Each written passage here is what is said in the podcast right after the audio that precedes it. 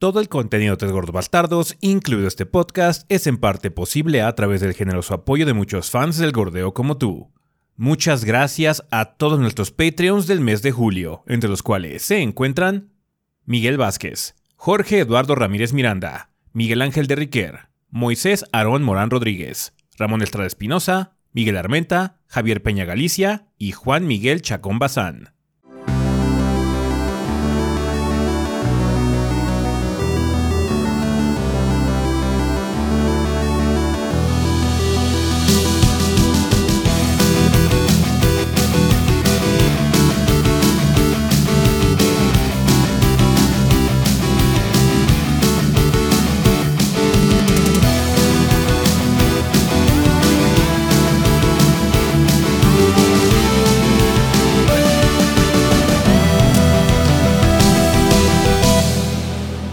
Pedo banda? Sean bienvenidos al episodio 492 del podcast de los tres gordos bastardos. Yo soy su anfitrión Ezequiel y como ven aquí me encuentro con el resto del elenco de los gordos, o sea, Rafa y Adrián. A ver, Rafa, si quieres empezamos contigo esta semana. ¿Qué anduviste haciendo en el mundo del gordeo? ¿Qué hubo, banda? Eh, pues esta semana eh, estuve jugando la otra colección de juegos viejos, porque pues no ha salido casi de esas últimamente. Este, ahora tocó darle un vistazo a Clonoa, eh, Fantasy Reverie Series. Eh, de este juego que ya les, ese ya habíamos quedado me- que me había tocado a mí porque tenía experiencia con Clonoa. La única experiencia que alguna vez tuve fue pues que vi a mi hermano jugarlo, pero pues me dio gusto probarlo porque la neta está muy bueno, sobre todo el segundo. El segundo está muy muy bueno. Es un muy Eh, buen bueno. platformer. Sí, la neta sí, que sí ha aguantado bastante bien el, el paso del tiempo dentro de todo. Eh, el primero está, está decente, el primero está bien, pero el segundo sí me sorprendió bastante. Eh, um, eh, tiene pues obviamente un update gráfico pues un poco significativo y ah, quizás lo más importante, fast forward para las escenas de la historia, porque no mames cómo duran. este, pero estuvo, estuvo bien. Entonces estuvimos en eso. Algunos streams esta semana. Este, a ver qué estuvimos haciendo. Eh, ah, ya empezamos, de hecho, la serie de Bayonetta. Dos, finalmente, ya que se las debía desde hace rato. Entonces, ya esa. El día jueves, me parece, ya, ya comenzamos con eso. Sí. Eh, y. am, ¿Y qué otra cosa? Hubo Spider-Man y hubo este, Morales Spider-Man, sí. Empezamos y Mike Metal Morales Gear. también. Metal Gear, Y sí, esta Met- semana. Metal Gear, así es.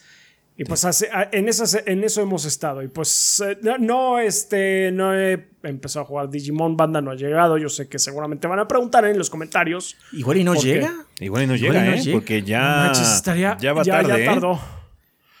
Ay, ojalá Igual que y no. no llega. Porque no ha Ojalá llegado, ya salió el juego, entonces. Mira, ojalá que no, pero no me voy a confiar, no voy, no voy a celebrar todavía porque generalmente llegan. They find a way. Life finds a way, Sí, diría o sea- Jeff Goldblum. Así que no, este, no voy a celebrar todavía. Vale. Eh, tú, Adrián, ¿qué has andado haciendo? Eh, pues esta semana salió ya finalmente la mini de Fórmula 1. Eh, 2022, o como ahora se llama, EA Sports Fórmula 1 22. Y está flaco el paquete. Ah, si estás muy metido, vas a notar las diferencias con eh, los vehículos. Las, las regulaciones de la Fórmula 1 cambiaron esta temporada. La que está corriendo ahorita en vivo, en la vida real. Sí. Y eso sí se refleja en el juego. De hecho, los vehículos se manejan muy diferente, en especial si tú apagas como la mayoría o todas las asistencias, son más difíciles de controlar. Entonces, en ese apartado, si eres así como muy, muy metido en este pedo, vas a notar la diferencia. Eso y que pues tiene las 24 este carreras del calendario que son un, huevo. Pero eh, no tiene otros apartados o tiene cosas que pues están muy basiconas, ¿no? Entonces yo la verdad es que me, me esperaría a menos de que estés muy muy metido, ¿no? Chequen la reseña por favor. También saqué la reseña del DLC de Outriders World Slayer. Y estamos en una situación similar porque de hecho solo tiene un contenido endgame, es un mapa, es una expedición nueva, que es una expedición un poco más larga que las originales, pero solo es una. Y la campaña que sorprendentemente me duró solo 5 horas, lo cual es Hmm. pues poquito. Eh, el problema no es tanto lo que trae, sino cuánto cuesta. Está un poquito caro, cuesta 40 dólares. Entonces siento que por el costo no, no vale tanto la pena.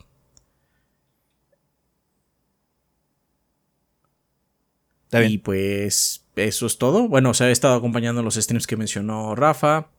Ando jugando eh, Live Alive, Live Alive, lo que sea. Pero pues en ese voy como a la mitad, yo creo. Eh, vale, eh, pues yo, banda, lo que he estado haciendo también es así participar en los streams. Obviamente estuvimos en Metal Gear, pues es mi serie. También Spider-Man más Morales yo me voy a encargar. Entonces eh, jugamos eso el miércoles y anduvimos acompañando a Rafa para el estreno de Bayonetta 2. también otras cosillas que hice fue andar probando la Capcom Arcade Second Stadium, la colección esta de juegos retro arcade que tiene Capcom, que ya complementa la que salió hace algunos años. Entonces ya incluye varias cosas que faltaron en esa colección. chequen la mini reseña si les interesa saber cómo está la situación de emulación y cosas así. De forma muy básica, banda, ya ven que yo no soy eh, particularmente versado en ese tipo de tecnologías. Entonces, nada más si el paquete está bien, en general está bien. Em, ahí pongo también en la descripción del video una lista de los juegos disponibles porque no pude ahondar en todos porque son muchos, son más de 30, entonces sería ridículo tratar de ahondarle en ellos. Y pues bueno, ya también muchos de ellos los conocen, ¿no? Street Fighters, algunos Darkstalkers, cosas así. Entonces chequen también la mini reseña del Capcom Arcade Stadium 2 eh, o el Second Stadium, ¿no? Em, también otras cosas que no les puedo comentar. he estado jugando y eh, también esta semana eh, no fue esta semana, pero bueno, ya también se estrenó el, episodio del primer podcast oficial de Xbox, entonces yo estuve ahí disponible eh, para platicar un poquitín sobre joyas ocultas de Game Pass. Entonces, eh, muchas gracias por la invitación a la gente de Xbox. En, chequen el episodio eh, de la, la Xbox, así se llama el podcast. está disponible en el canal oficial de Xbox México por si quieren ver cómo estamos ahí platicando un ratito. Está con Draven, este Y este Punisher también estoy platicando sobre varias cosas de Game Pass, ¿no? Entonces, pues muchas gracias por la invitación. Eh, con respecto a contenido en esta semana, banda, hubo, creo que video todos los días. Eh, no sé si la siguiente o esta que está empezando vaya a haber tanto contenido, pero debería haber algunas cosillas. Estamos trabajando ya en, muchas cosas pendientes. Estamos tratando de establecer si hacemos reseña grande o no reseña grande de algunos juegos que ya salieron o están por salir. Entonces, también debería haber ese tipo de contenido. Eh, obviamente, vamos a tener que hacer algunos ajustes porque hubo retrasos importantes de los cuales a platicar ahorita en el sillón, pero en general. Eh, con respecto a contenido, vamos bastante bien, banda. Entonces, pues, estén checando los canales tanto de Twitch como de YouTube para que vean contenido de los gordos. Em, ya también salió eh, episodio de Art of Anarto, banda, que les debíamos desde hace rato. Eh, entonces, ya pueden checarlo también aquí en el canal para la gente que esté ansiosa de ver ese tipo de contenido. Ya está disponible en caso de que YouTube no los haya notificado. Vale, pues bueno, ya para no avanzar mucho más en esta eh, situación, en este episodio, que de hecho vamos a estar un poquito eh, apretados de tiempo, eh, de hecho no va a haber tema la semana por lo mismo, banda, vámonos directamente a El Sillón.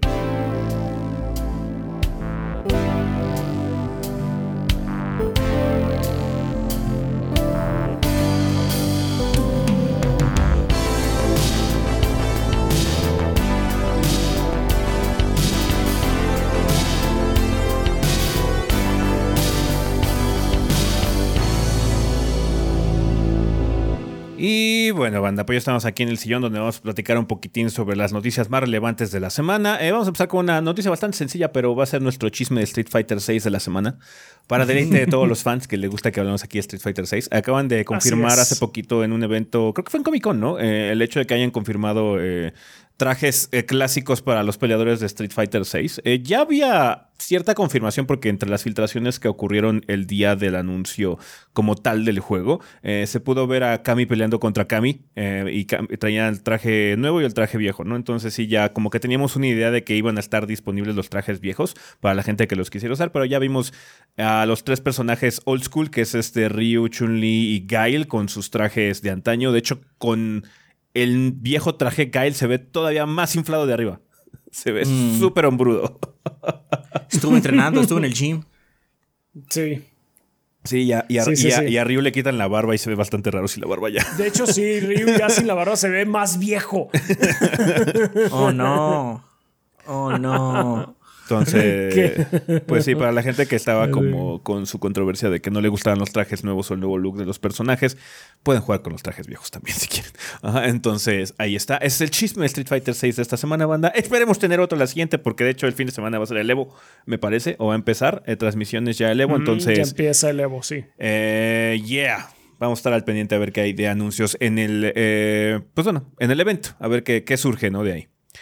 Vale, eh, con respecto a otras noticias, tenemos información. Ha habido ciertos rumores y cierta plática con respecto a Ubisoft, continuando con la situación que estuvimos platicando en el tema de la semana pasada. Eh, y ahora en el ojo eh, del huracán empezó a haber conversaciones sobre Roller Champions, este nuevo juego que salió hace poco, free to play. Y parece ser que hay una situación, hay como ciertas rumores que están corriendo por ahí o pláticas que se están generando con respecto a Roller Champions. Cuéntanos, Rafa, cuál es la situación, qué se ha dicho.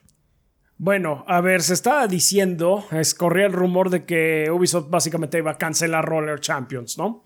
Que lo iba a abandonar. El rumor, salió de eh, Jeff Grove, que durante un podcast de Xbox era en BSG, eh, sugirió que el juego iba a ser cancelado después de la tercera temporada. Eh, pues cosa que... Mm, ¿Cómo decirlo? No está completamente fuera de personaje para Ubisoft. Hyperscape. Entonces, Hyperscape. Hyperscape. Eh, entonces, pues sí, eso fue pues cosa de preocupar a, muchas personas, a las personas que están jugando ahorita Roller Champions.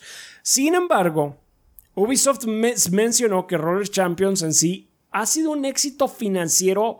Eh, eso lo dijo en su último informe financiero cuatrimestral y pues por lo mismo pues, no tienes caso, tiene sentido cancelarlo en este momento. Eh, dijeron que apoyan eh, enteramente el juego, tienen su, el respaldo pleno del juego, el, juego eh, lo tiene Ubisoft ahorita. comentaron que la siguiente temporada se va a enfocar de hecho en nuevas características y en resolver problemas que los jugadores han experimentado. Lo que sí dijeron es que va a tardar un poquito en llegar entonces, a lo mejor eso fue lo que propició a que se empezaran a, surgir estos rumores. Eh, en Twitter, Ubisoft Montreal dijo que, seamos claros, quitémonos esto de encima primero. Roller Champions no será cancelado y Ubisoft lo respalda plenamente. Lo que el equipo de desarrollo del juego está haciendo es asegurarse que nos enfoquemos en lo que nuestros jugadores nos han dicho necesita mejorías.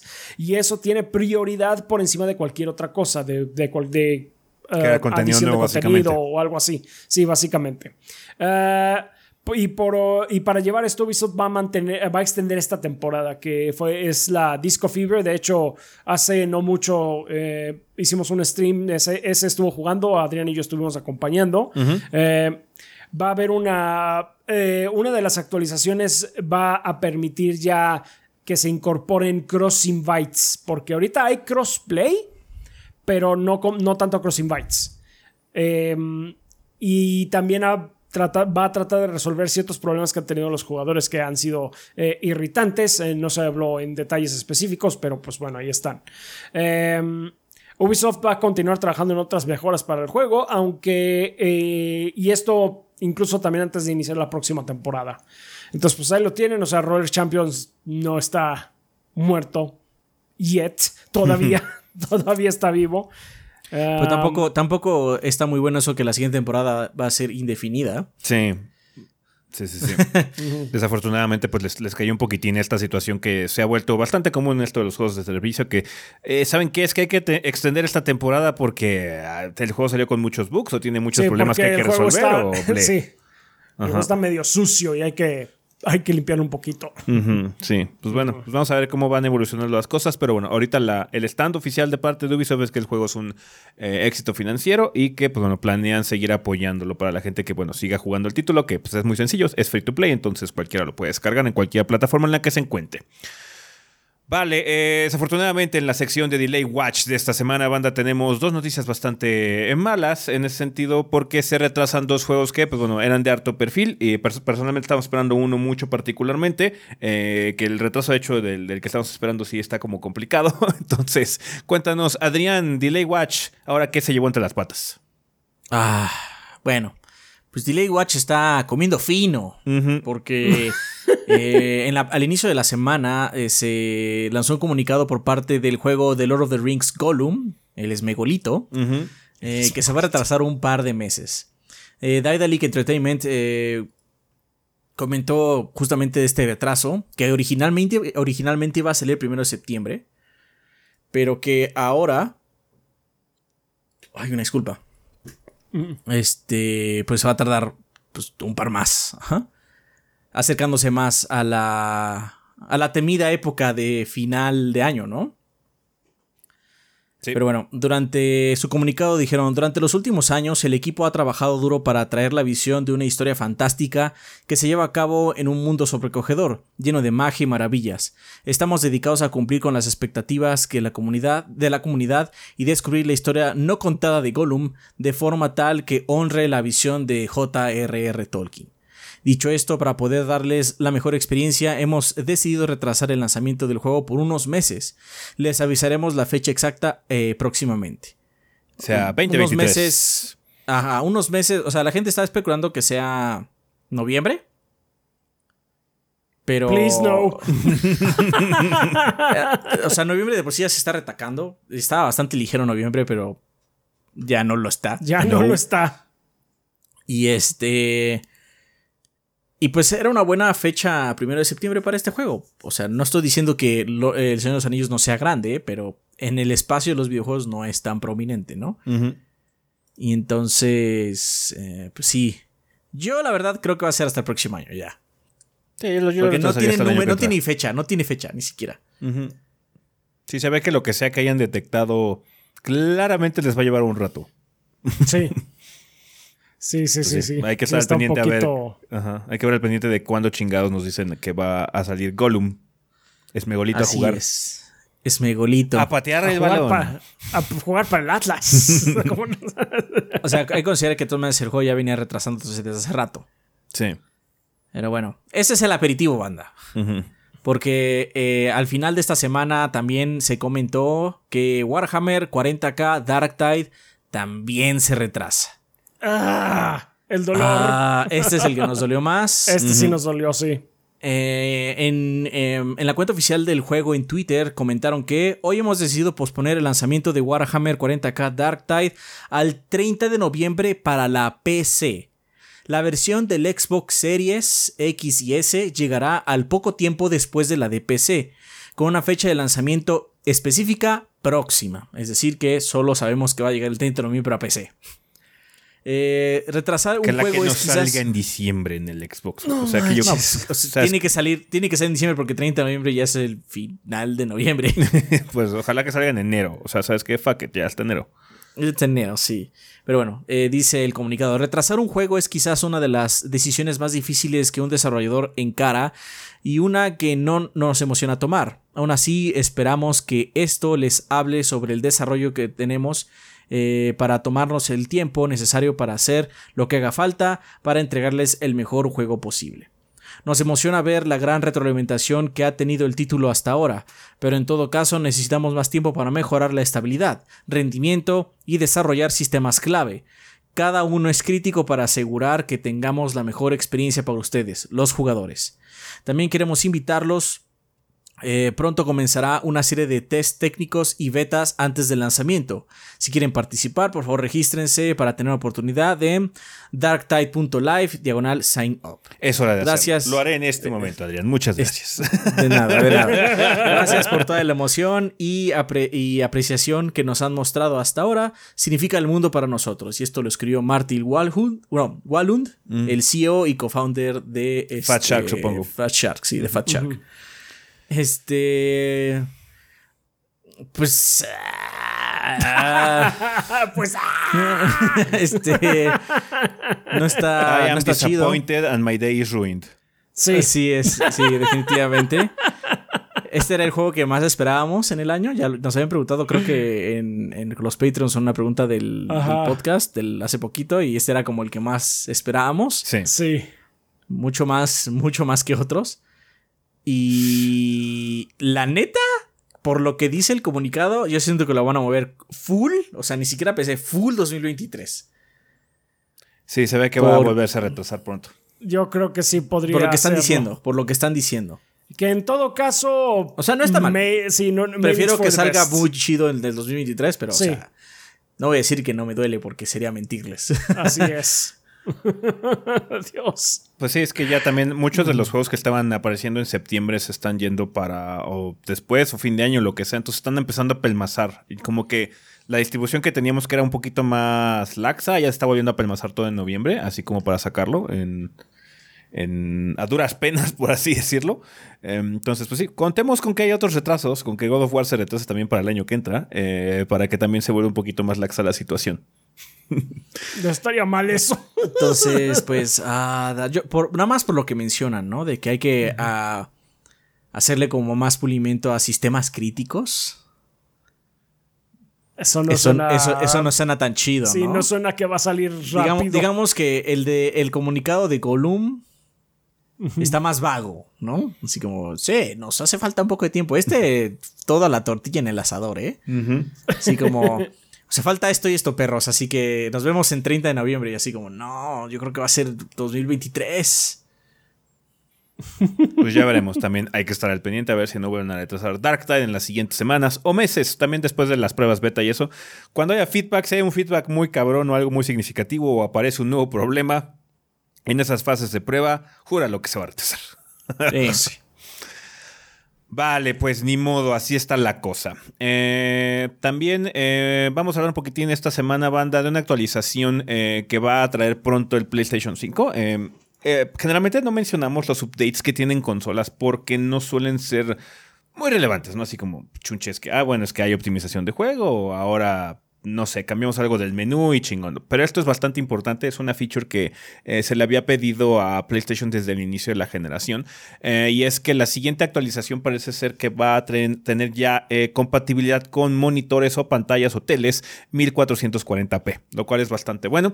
Em, la siguiente actualización añadirá apoyo a la resolución mencionada y a la capacidad de poder crear listas de juegos, que son como las carpetas que teníamos en el PlayStation 4. Ahora las llaman listas, me parece, así como otras características sociales. La actualización está siendo probada y, estará, y está disponible ahora únicamente como un beta por invitación para la gente que se haya metido en los programas de prueba de, PlayStation, que luego puedes probar así como updates eh, de forma anticipada. Em, estará disponible más tarde en el año.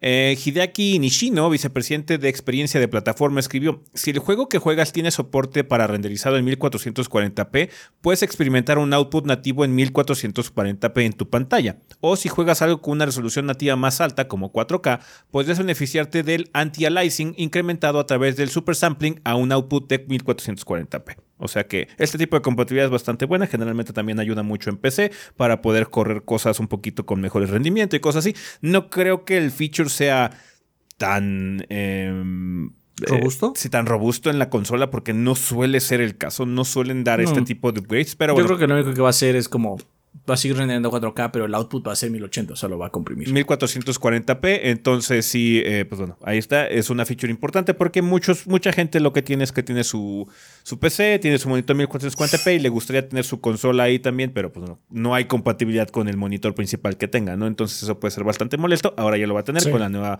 feature del PlayStation 5 que ya lo pone a la par. De hecho, el Xbox Series X desde el inicio ha sido compatible con 1440p, entonces son buenas noticias a final de cuentas, ¿no? Em, sí, sí, sí. Se podrá revisar si la pantalla o dispositivo es compatible al seleccionar probar salida de 1440p en el submenú de pantalla y video de la configuración del sistema. Las listas de juegos le dejarán a los dueños de consola ordenar sus juegos manualmente para añadirlas a listas y luego nombrarlas como quieran. Un juego puede ser añadido a varias listas. Es decir, son carpetas para que tú organices tu librería o tu biblioteca de juegos como gustes. Habrá nuevas características para social media como request screen share, notificación para unirte a un juego, stickers y mensajes de voz de juego base. Entonces, pues ahí está. Eh, eh, lo más importante es lo de la resolución, indudablemente. Está padre lo de las carpetas y eso para la gente que lo usa. Yo particularmente no lo necesito. Nunca he necesitado hacer eso. Eh, entonces... o sea, ah, lo, aproveché cuando estaba en el PlayStation 3, pero de ahí a que lo necesito... No, entonces, pero bueno, hay gente que se lo necesita, hay gente que lo usa mucho. Particularmente si juegas muchos indies, como son juegos muy pequeños, luego puedes amasar muchas cosas, entonces sí está bien tener sus carpetas para estar organizado, ¿no? Pero bueno, hablando de juegos indies, esta semana hubo showcase de Annapurna Interactive, uno de los publishers más prominentes de la escena independiente, y mostraron varias cosas y varios juegos que van a ya salir en otras plataformas, aparte de las originales. Cuéntanos, Rafa, qué se mostró en este showcase de forma rápida y concisa. Ah, Sí, de forma muy concisa, de forma muy resumida, muy somera banda, eh, porque pues no, no lo vimos nosotros eh, en el momento, nada más vimos como que... los resúmenes y vimos los resúmenes y algunos videillos por ahí de qué es lo que va a salir. Entonces, pues rápidamente, uno de, unos de los juegos que estuvieron mostrando, además de que algunas alianzas que estuvieron anunciando los de Anapurna Interactive con algunos otros estudios, porque pues ya saben que Anapurna es un publisher de juegos indie, entonces pues se estuvo aliando con algunos eh, cuantos otros estudios independientes. Pero eh, empezamos por Thirsty Suitors, que es este juego de Outer Loop Games, es el RPG eh, que tiene cosas tipo Bollywood. Es como un... Se, se ve se ve entretenido, se ve divertido. Sí, que, no, cuando lo anunciaron no teníamos ni pinche idea de qué carajos era, ¿no? Así como, ¿y este juego qué es? ¿Es un, sí, ¿es un va a ser? Pues va, a ser un ¿Es un roguelite? Es un RPG. Es un RPG. Aparentemente vas a tener que estar como que rechazando los... Eh, pretendientes. a los pretendientes, sí, y este, pegándoles en donde las más le duele. O sea, mostraron en el. Eh, ahorita en el trailer que guiado que estuvieron. Eh, que pasaron un pretendiente llegó ahí con, con, la protagonista y empezó aquí a hacer sus movimientos y la protagonista pues se lo estuvo bate y bate y bate, pero lo que hace la cosa, el güey este es que la chupa a su mundo eh, en donde él es perfecto. Él es realmente quien, quien cree eh, cómo se ve a sí mismo, ahí así es tal cual en el mundo. Entonces es de, oh Dios mío, esto es terrible. Y dice, eh, ¿qué es lo que puedo hacer? O sea, como que, ¿qué es lo que puedo hacer aquí? Ya sé, le voy a echar un superpoder, llamada de mamá. Entonces, así como que tiene detalles rarones, pero se ve que va a estar divertido. Eh, no tenemos todavía una fecha de salida, eh, pero va a estar en Switch, PlayStation 4, PlayStation 5, PC, Xbox One y en los series. y va a estar en el Game Pass, de hecho, durante su lanzamiento. Entonces, pues, uh, qué bueno. Valdrá la pena checarlo, la verdad. Em, eh, ahorita voy a checar rápidamente nada más si, si tiene fecha de salida o no. Pero mientras tanto, Hindsight. In Hindsight, que es en retrospectiva. Este va a salir el 4 de agosto. Es de Joel McDonald, el desarrollador de The Prum de iOS, Switch y PC. Eh, no sabemos mucho de este juego. Se ve que va a ser una de esas este, experiencias como que muy mm, narrativas eh, con poco gameplay. es eh, posiblemente vaya a ser tipo emotivo. O sea, tiene más o menos por ahí algo de juego de chaps, por ahí, digamos. Ok. Ajá. Ya que dijiste, ya entendí. ya con eso. Bounty Star está interesante. Bounty Star The Morrow's Tale of Graveyard Clem. De Clem del cementerio. Eh, va a ser en el 2023 para Play, para los PlayStations, la PC, los Xboxes. Eh, es peleas con un mecha en el viejo este pero además tienes eh, la capacidad de hacer farming, o sea, de, hacer, eh, construir granjas y demás, y de construcción de base. Entonces, así de, ok, se ve bueno, se ve divertido, vamos a ver qué, qué, más da. Perdón, mi celular hizo ruidos, perdón, manda. Eh, por otro lado, tenemos noticias de algunos juegos que, que, ya han salido, pero... Perdón.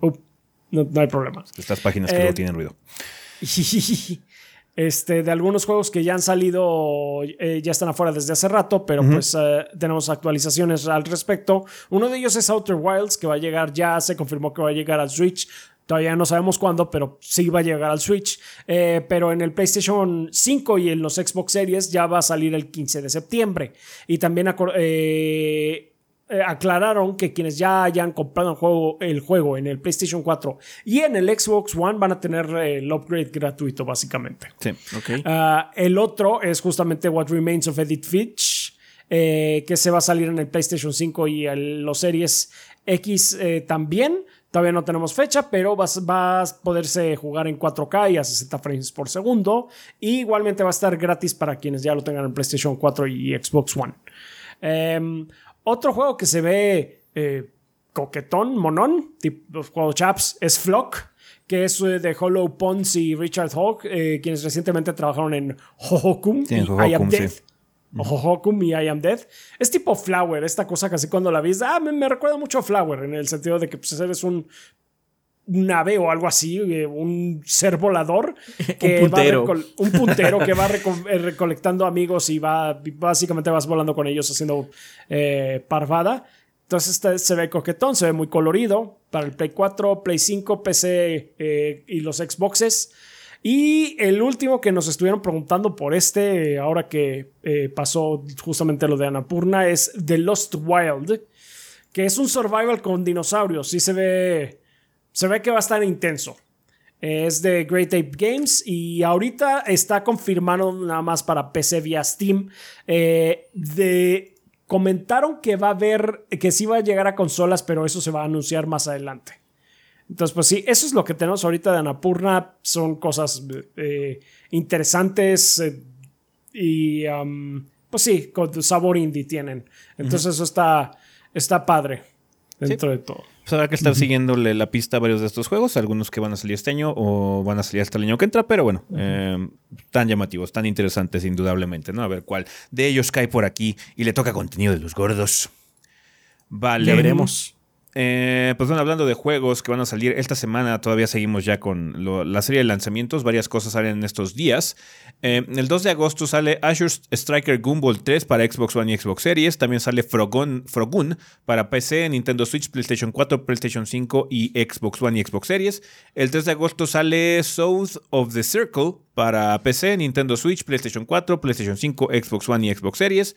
El 4 de agosto sale Hard West 2 para PC, Hindsight para este, PC, Nintendo Switch e iOS, que es el que estábamos pues hablando ajá. Puede ser que acabo de comentar, sí. Eh, Kokoro Clover Season 1 para PC y Nintendo Switch. Eh, Ok. También sale Sword and Fairy Together Forever para PlayStation 4 y PlayStation 5. eh, Message Freaks para Nintendo Switch. eh, Vanaris Tactics para PC. El 5 de agosto sale Bokura para PC, iOS y Android. Giga Bash para PC, PlayStation 4 y PlayStation 5. Y el 6 de agosto sale The 13 Month para PC, iOS y Android. Es March, entonces. El tercer mes es marzo. Así es, es marzo. Es marzo. Está bueno. Entonces, pues sí, varias cositas chiquitas por ahí. Obviamente, muchas cosas que son indies. Muy probablemente muchos de estos juegos son japoneses que están llegando a este lado del charco. Entonces, ya. puede ser, sí. Entonces, pues sí, Ah. semana retacada, pero no está tranquila. Está bien. Vale, pues bueno, banda, eso sería todo con respecto a este sillón. Vámonos a lo que sería el tema de la semana. Nada más recuerden que no va a haber tema de la semana, pero vamos a leer sus comentarios de la vida después del podcast, banda.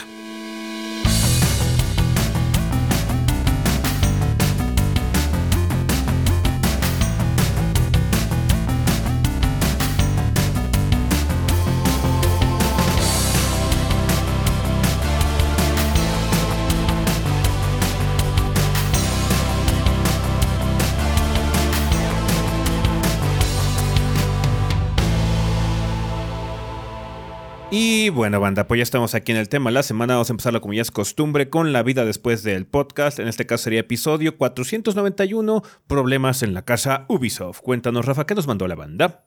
Muy bien, tenemos un par de comentarios. El primero de Adelchino, 27 de Discord, que dice: ¿Qué pedo, gordos y banda? Espero y estén teniendo un excelente día. El tema de la semana me pegó puerco porque Ubisoft fue para mí una de las compañías que me acompañó en mi entrada al mundo de los videojuegos con títulos como Lerdos Chismosos 2, Far Cry 3. sí. Ah, esa broma OG, ¿eh? Esa broma OG, sí, sí, sí.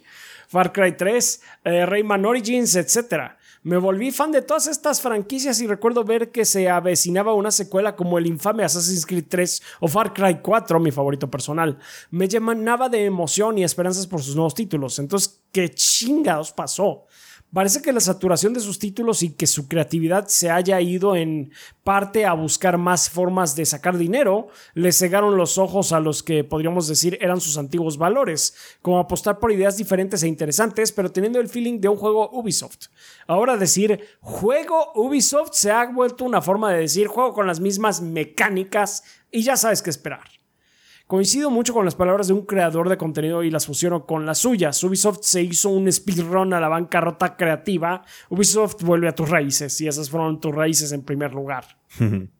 Pues sí, eh, todo ha cambiado en la última década, como estuvimos platicando en la ocasión pasada, que sí, eh, de un punto en donde había cosas o franquicias nuevas o cosas interesantes de parte de la compañía, de repente ya sabemos qué esperar, ¿no?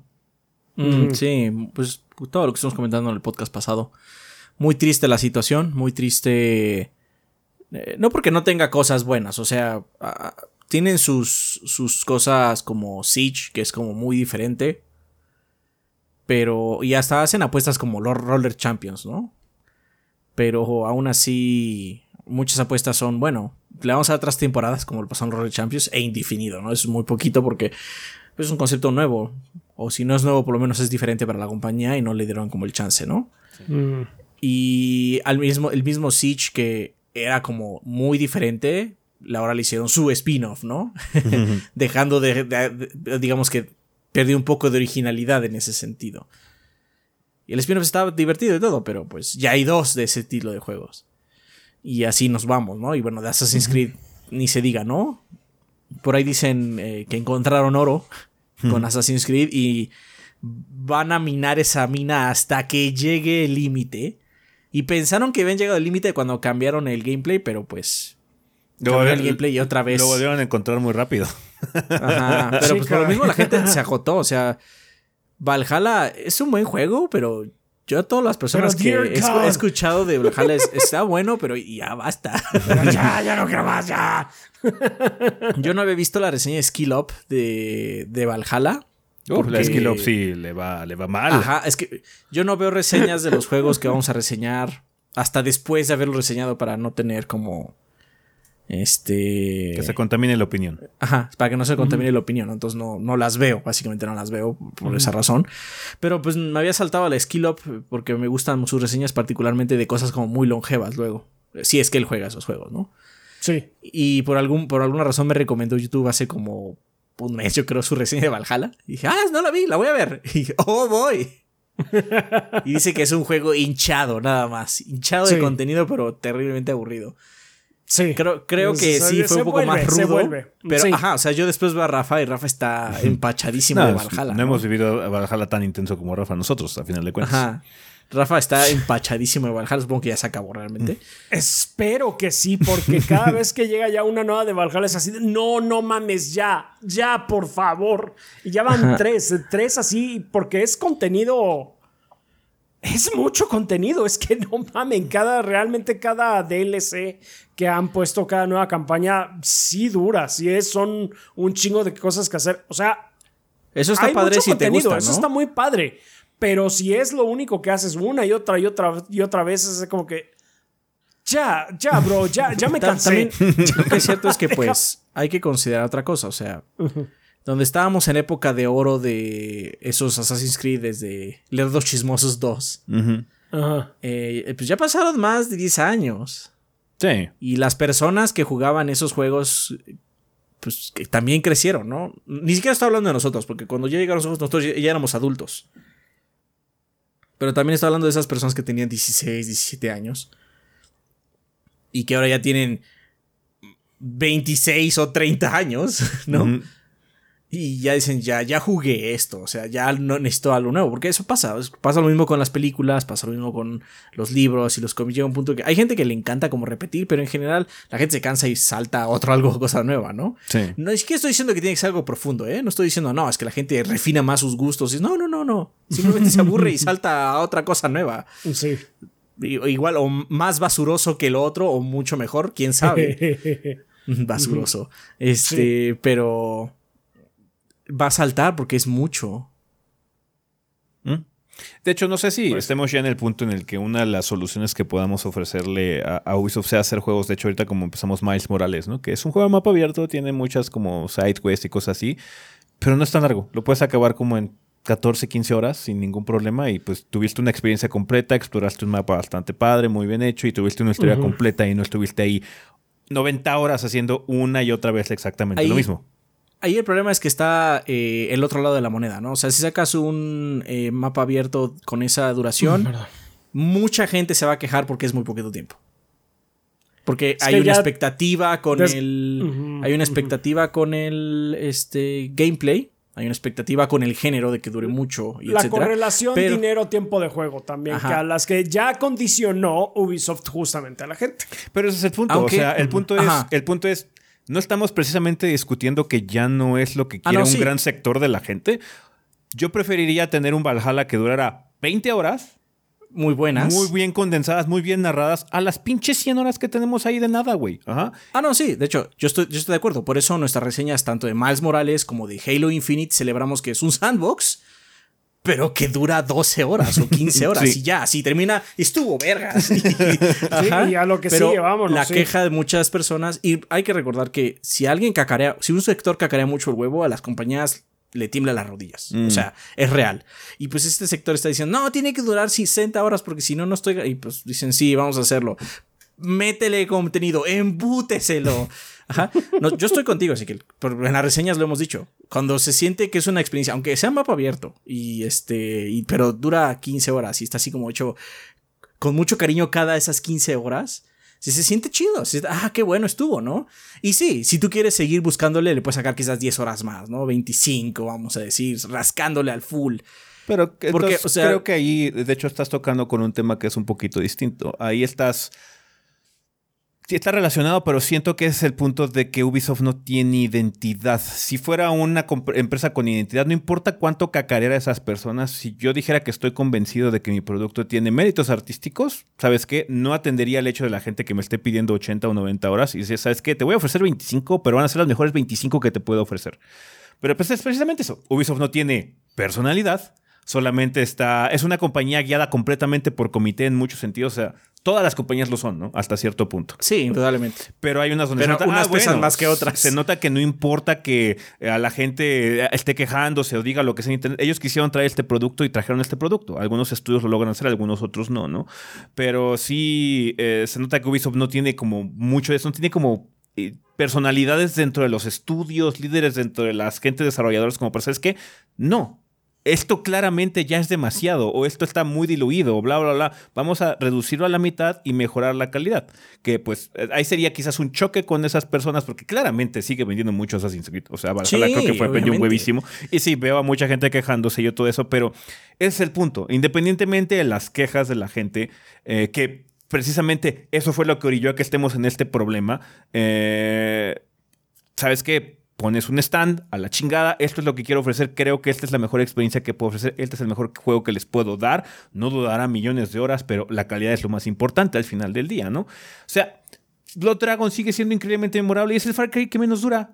Sí, dura nada. Realmente dura 10 horas, dura nada. Pero es el más memorable. Sí, entonces, Sí. ahí digo, creo que también ese es, ese es otro problema que está muy ligado y es el hecho de que Ubisoft seguía per- particularmente por las encuestas y las tendencias de lo que digan la gente en Twitter. Eso y que ya tienen Eso una es- fórmula establecida y pues la siguen al pie de la letra, ¿no? Creo que ahí se siente todavía más en Far Cry que con Assassin's Creed. Porque en Assassin's Creed, bueno, o sea, por lo menos tienes el cambio de era, ¿no? Y eso ayuda a ciertas cosas, ¿no? No puedes poner el mismo tipo de edificios en dif- diferentes eras, imposible, ¿no? No, es que lo Pero- escuchamos así. Ay, es que tiene vikingos. Ya, por eso lo voy a jugar, güey. Ajá, nada más por eso. Pero, o sea, con Far Cry sí se siente porque pues disparas armas contemporáneas. Sí. Entonces lo único que cambia es como una paleta de colores. Ahora estoy en una isla con estos colores y ahora estoy en, en una montaña con estos colores, pero... Y ahora en otra isla con otros colores. Sí. Y, o sea, no me interpreten. Como dijimos la vez pasada, no son juegos malos, son juegos divertidos. Pero son juegos, pues, Olvidables. que ya sabes, ajá, ya sabes qué va a pasar. Son olvidables, son poco memorables. Eso, se sienten muy mecánicos, muy hechos con fórmula. Entonces sí, son cosas con las que no vas a recordar. Sí, digo, ¿te la vas a pasar bien? Seguro, seguro te la vas a pasar bien. Sí, pero a ver, a ver Pues- si cambia la filosofía. O sea, estamos entrando en una época liderada por productos como el Game Pass, donde realmente siento que no hay cabida para juegos tan brutalmente largos. Si de por sí, desde siempre, o sea, desde, desde siempre hemos notado, siempre ha habido la plática de que solo un porcentaje muy pequeño de personas terminan los juegos. Imagínate estas chingaderas que duran 120 horas menos, güey. Entonces, Y sí. luego sale Xenoblade, que está largo. Ajá. Bueno, por Bueno, menos, pero bueno, ahí tienes di- una experiencia narrativa, ¿no? Los JRPGs es otra cosa. No, no estás haciendo lo mismo todo el tiempo porque hay, o sea, sí hay partes que se repiten constantemente, particularmente el grindeo, combate y todo lo que quieras, pero constantemente estás avanzando, cambiando de bioma, conociendo nuevas personas. En Assassin's Creed lo único que haces es, ah, mira, ahí hay otro pinche fuerte, este nada más tiene una torrecita en lugar de tres. Aparte, o sea, al lado de los FPS, los JRPG son un nicho. o sea, sí, no, no. perdónenme, pero es real. Son un género grande, sí, pero no es el más grande ni de lejos en, en el mundo de los videojuegos. Y pues muy poca gente se aproxima a decir voy a echarle 120 horas a un JRPG. Esas personas pues tienen su, su nicho ya bien, bien estipulado, bien este, cinceleado en su consciente. Y pues ya sabes, ¿no? Yo me voy a meter a esta experiencia que son tantas horas y me la voy a tener que llevar diluida porque si no, no lo voy a hacer en un fin de semana, básicamente, ¿no? Bueno, es imposible, literalmente es imposible. Voy a aparecer en Reddit así como, hombre, muere después de jugar 23 horas seguidas. Ajá, sí, básicamente, ¿no? Pero con Ubi ya sabes, Ubi, es más, yo de Ubi hasta puedo decir voy a jugar 20 horas del siguiente Far Cry y ya sé qué chingados. No, es que también lo sentimos cuando reseñamos. O sea, vamos a hacer la mitad así como, pues llevo 15 horas, pero ya sé qué pedo. O sea, realmente no necesito jugar la siguiente 40. Ajá, nada más es para saber si la historia concluye bien. Sí, realmente cuando jugamos los juegos de Ubisoft no es para, o sea, cuando los terminamos no es porque tengamos El- el duda final- de que vaya a haber a- alguna nueva mecánica, es nada más para saber si la historia vale la pena o no. Sí. De hecho, la de Far Cry 6, it goes bananas. O sea, llega un punto en donde Sí. sí se va como bastante raro, pero pues sí, el camino hacia allá es bastante. Es un blur, no me acuerdo de nada, porque fue. Sí, de seguro exploté muchas cosas, maté a mucha gente. Y de repente pasó el final. y de pronto ya lo había terminado. Pero bueno, ¿qué más nos mandó la banda? Muy bien, el otro comentario es de Jesús Tenorio de YouTube que nos dice, gorditos, espero que lleguen a ver mi comentario, muy largo, pero que lo hago de una compañía que me dio grandes No juegos. está tan largo, bro. Hemos tenido No está tan largo. muchísimo más largos. Este está muy Sí. contenido. Está, está en una duración perfecto mundo. De Sí. hecho, sí, voy a decir perfecto mundo. en la saga Ascrid llegué, eh, en la saga Ascrid llegué desde la hermandad y en adelante reserva día 1 detalles con las tiendas, pero el juego lo iniciaba sin problemas. Far Cry 3 de mis favoritos y el 4 me gusta cómo mejora detalles, pero Far Cry 5 no lo aguanto. Tanto que no termina, de que no eh, terminando lo tengo, que no terminado lo tengo, que no lo he terminado, supongo. Sí, prefiero jugar Far Cry 2. Porque Far Cry 2 tiene identidad. Far Cry 2 tiene una identidad muy distinta al resto de los juegos a jugar Far Cry 5. Y eso que no me gusta Far Cry 2. De hecho, sí, yo, no, no, yo, no, yo no soporto Far Cry 2. No, ese, ese juego sí no me gusta, para que ves. Sí. Pero por lo menos tengo una reacción. En Far Cry 5 me duermo. Ah, sí, sí, o sea, Ah, sí, sí, sí, Far Cry ten- tengo, 5 tengo sí una estabas- opinión más fuerte al respecto. No, Far pero a mí la 5 verdad te- es que el, más, el que más disfruto es el 4. Es que el 4 sí es, es- es- A mí me gusta mucho el setting del 4. Eh, me gusta mucho la, el, el Tíbet en general. A mí me gusta Sí, también sí, el ritmo sí. porque te agarras el helicóptero como rápido, entonces puedes estar dando vueltas por donde quieras. Bueno, no son helicópteros, es girocóptero. Este, pero tienes como un- una forma de moverte muy rápido. Eh, El, el el villano más memorable es el del 3. Bueno, el spoiler es el primero del 3. Ya si no jugaron, ya se les hizo mucho tiempo. Este, la reseña de nosotros se ve horrible, aparte. La de Sí. Far Cry 3. Fue de las últimas Ah, en, sí. en- en baja De- resolución. antes de dar el salto. Sí. Creo que fue la Es- penúltima o algo así. Eh, pero el 4 me gusta más como de gameplay. Mm. Mm. Es muy y bueno, de hecho, bueno. siento que el 5 y el 6 son como el gameplay del 4. Sí, Hemos eh, llegado, o sea, el 4 es peak Far Cry y de ahí pues línea recta. Sí. No, bajamos porque el problema que tiene Far Cry 5 es que no se, no se divierte. No es un juego que se quiera divertir. Far Cry 6 por lo menos sí trata de divertirse con el concepto. Sí. Sí. es que esos Honey Badgers del 4. sí te pueden sacar un buen pedo. Ah, sí. Ah, ok, continuando. Eh, dejé de seguir a Ubisoft en la octava generación por no tener la consola, pero al conseguir un PlayStation 4 jugué Unity y Victory. Pero de ahí solo juegos que no me importan o no son para mí. Desde Ask Creed Origins no se me hacen emocionantes los juegos de la compañía. The Division, lo mismo. Solo juegos que no son para mí, por los cuales ya no pagaré precio completo o que estén, o al menos que estén gratis en PlayStation. Y pensar que su primera reseña que vi fue Assassin's Creed 4, como le tiraban mierda a uno de mis juegos favoritos, el Assassin's Creed 3, solo pensé, ¡ah, qué graciosos! Y sigo aquí. Y Tengan al final los gordos tenían razón. Así es. Híjole, sí. Kike diría que no, Kike diría que, que no. Nah, las últimas ¿Qué- qué pláticas que tuvimos con Kike sí como que... eh, o sea, ¿me vas a decir que el 3 es mejor que el 4, perro? No puedes decirme eso, Kike. No puede ser. No, no. Físicamente no puedes. Creo Sí, que este algo que me pareció muy divertido Mm. es que última alguien dijo que deberíamos jugar de Division. Creo que Ah, fue de en la reseña de, 2. de- de- No, creo que fue en la reseña de Outriders. Bueno, no, en la de World Slayer.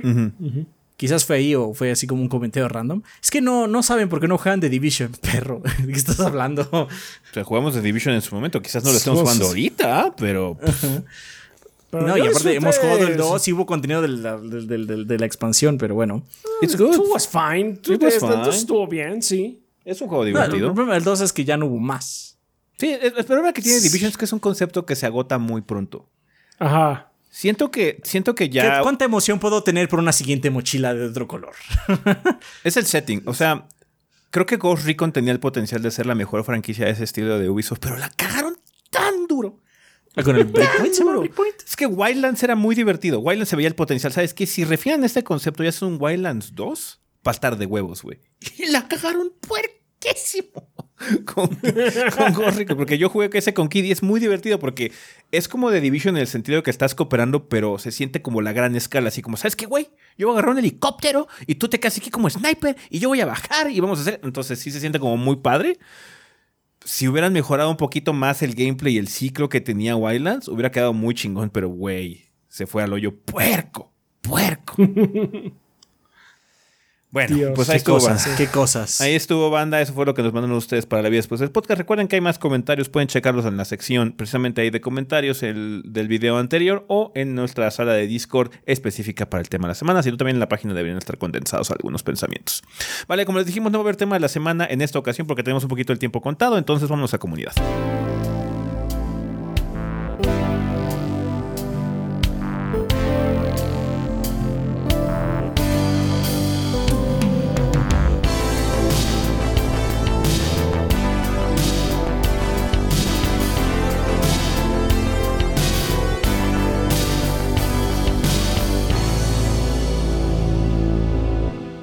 Ok, banda, pues ya estamos aquí en la sección de comunidad, que siempre es un excelente momento para agradecerle a los patrocinadores oficiales del podcast, que como ustedes saben son todos nuestros Patreons que donen 20 dólares o más durante el mes correspondiente. Ya estamos terminando julio, pero sigue siendo julio. Eh, seguimos grabando, estamos grabando el 29 todavía. Entonces, muchas gracias a la gente que se ha quedado con nosotros a través de Patreon. Ya va a también llegar el esfuerzo del mes de agosto. Entonces, muchas gracias también a toda la gente que se vaya a quedar con nosotros en el siguiente mes. Un saludo a todos. También un agradecimiento a toda la gente que nos apoya a través de Twitch y a través también aquí de YouTube, que la gente que nos esté viendo, saludos a la gente del chat, que nos haya dado algún tipo de super gracias, eh, super chat o super stickers, o se haya hecho miembro, porque ya ven que también se pueden suscribir al canal de YouTube en forma de paga banda y eso apoya eh, a pues bueno, nuestro esfuerzo que hacemos aquí en 3GB de forma económica para garantizar mucho más contenido de gordeo en los meses y años prosiguientes, siguientes, venideros y demás. Pero bueno, Rafa, ahorita toca ver a nuestros bombones quién patrocina el podcast o quién patrocina el podcast durante el mes de julio. Muy bien, durante este mes nos patrocina eh, un Ángel Guerrero que nos dice, saludos entrenadores, los invito a escuchar Critical Hit Pokémon Podcast, su podcast favorito de noticias y novedades en el mundo de Pokémon.